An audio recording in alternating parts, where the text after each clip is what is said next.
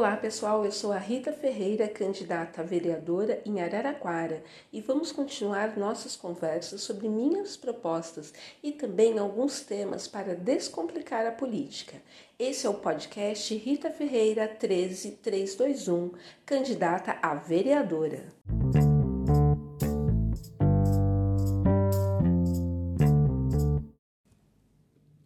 Oi, gente, tudo bem? Aqui é a Rita Ferreira, candidata a vereadora, e no nosso podcast de hoje vamos conversar sobre o decreto acerca da educação de pessoas com deficiência, chamado de Nova Política Nacional de Educação Especial.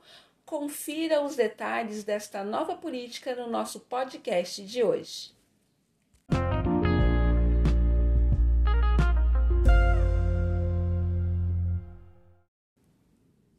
Bom, mas aí surge uma pergunta: o que na prática essa política quer fazer?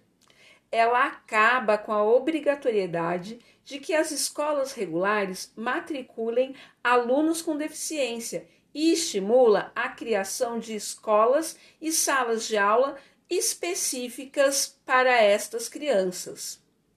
Esta política é apresentada como liberdade de escolha dos pais de decidir em que escola matricular seu filho, as escolas regulares ou escolas específicas.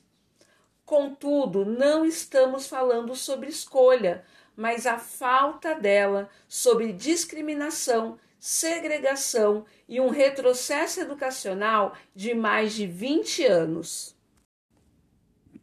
Oficialmente, a Convenção sobre os Direitos das Pessoas com Deficiência virou emenda constitucional, e isso garante, como direito constitucional, que a educação seja inclusiva em todos os níveis e proíbe a exclusão de alunos por alegação de deficiência. Outro aspecto que temos que pontuar é que o decreto retira a responsabilidade do Estado, pois não garante efetivamente o direito fundamental à educação e transfere para a família, retomando o modelo médico de deficiência, que preconiza que a pessoa deve se adaptar ao modelo educacional e não ao contrário. Se há barreiras na inclusão, precisamos investir na acessibilidade, em projetos que tenham a educação inclusiva como premissa, pautada pela gestão democrática. Aprendemos a respeitar a singularidade convivendo com a deficiência e não apartando-a. Incluir crianças e jovens com deficiência em sala de aula vai além da educação formal reflete o tipo de sociedade que queremos viver. O decreto aponta os alunos como problema e não as políticas educacionais.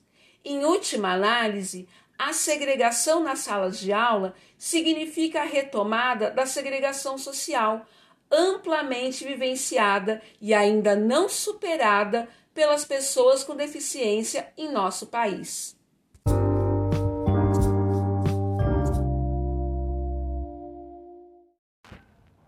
Quer saber mais sobre minha trajetória, minhas propostas?